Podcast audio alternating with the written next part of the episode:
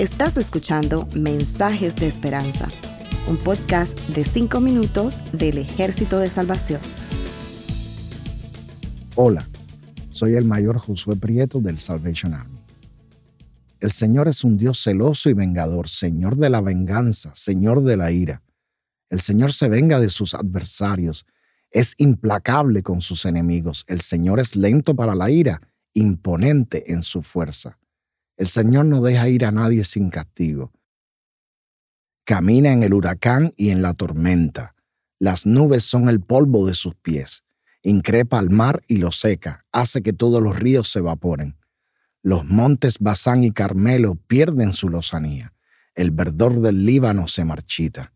Ante él tiemblan las montañas y se desmoronan las colinas.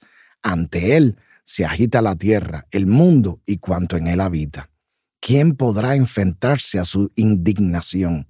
¿Quién resistirá el ardor de su ira? Su furor se derrama como fuego.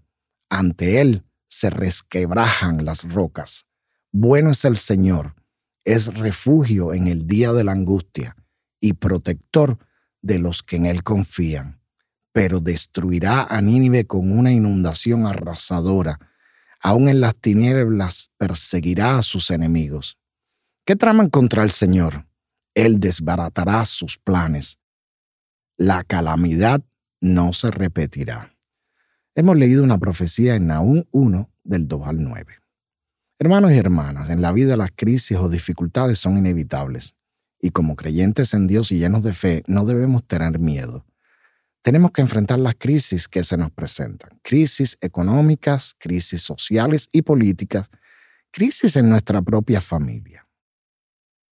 A veces las crisis de la enfermedad y la muerte nos pegan muy fuerte y a veces creemos que vamos a sucumbir perecer, fenecer, expirar, fallecer, caer, extinguirnos o desaparecer.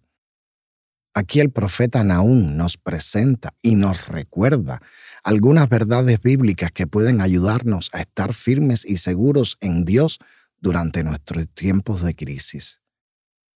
Dios nos asegura que Él es bueno y nos da seguridad.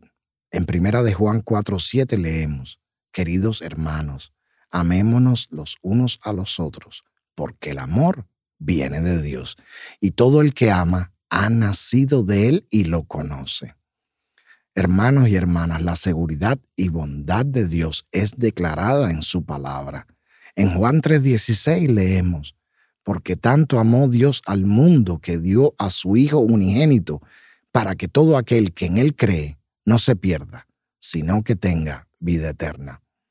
La bondad de Dios es demostrada de una forma superior en la persona de Cristo y en el poder de la cruz de Cristo. Queridos hermanos, cuando estamos en crisis, en medio de la tormenta, debemos creer, aceptar y experimentar esta seguridad en Cristo que Dios nos da. Dios nos da mucha seguridad al invitarnos a conocerlo personalmente. Dios sabe quiénes somos y conoce a los que realmente se han arrepentido de todos sus pecados. Sabe en realidad que hemos nacido de nuevo y que somos una creación especial. En Juan 1 del 12 al 13 leemos, mas a cuantos lo recibieron, a los que creen en su nombre, les dio el derecho de ser hijos de Dios. Estos no nacen de la sangre, ni por deseos naturales, ni por voluntad humana, sino que nacen de Dios. A todos los que depositan su fe en Cristo, Dios los reconoce como sus hijos e hijas. Y usted, hermano o hermana, busca refugio en Dios, Él reconoce todas las necesidades que usted tiene y le dará calma. Dios es fuerte y nos da la seguridad de su fortaleza. Sí, Dios es fuerte. Dios se nos presenta como el refugio necesario cada necesidad que tengamos, Él la suplirá y nos sustentará, porque Él es el único refugio en la crisis en medio de la tempestad, porque Él es fuerte y nos da un refugio oportuno. ¿Y cómo podemos encontrar este refugio que Dios nos ofrece en nuestros momentos de crisis? Cuando tenemos una actitud de fe en Él, creyendo sin duda alguna que Él es nuestro refugio.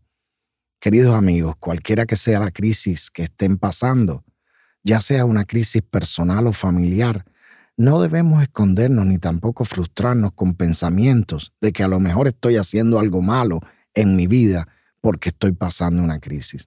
Las crisis se presentan, pero recordemos que el enemigo de Dios quiere aprovechar cuando estamos en crisis para tumbarnos. Simplemente vamos a confiar totalmente en Dios y refugiarnos en Él y estoy seguro que Dios nos dará la victoria. Que el Señor les bendiga. Gracias por escucharnos. Para conocer más sobre nuestros programas, por favor visita salvationarmysoundcast.org. Dios te bendiga.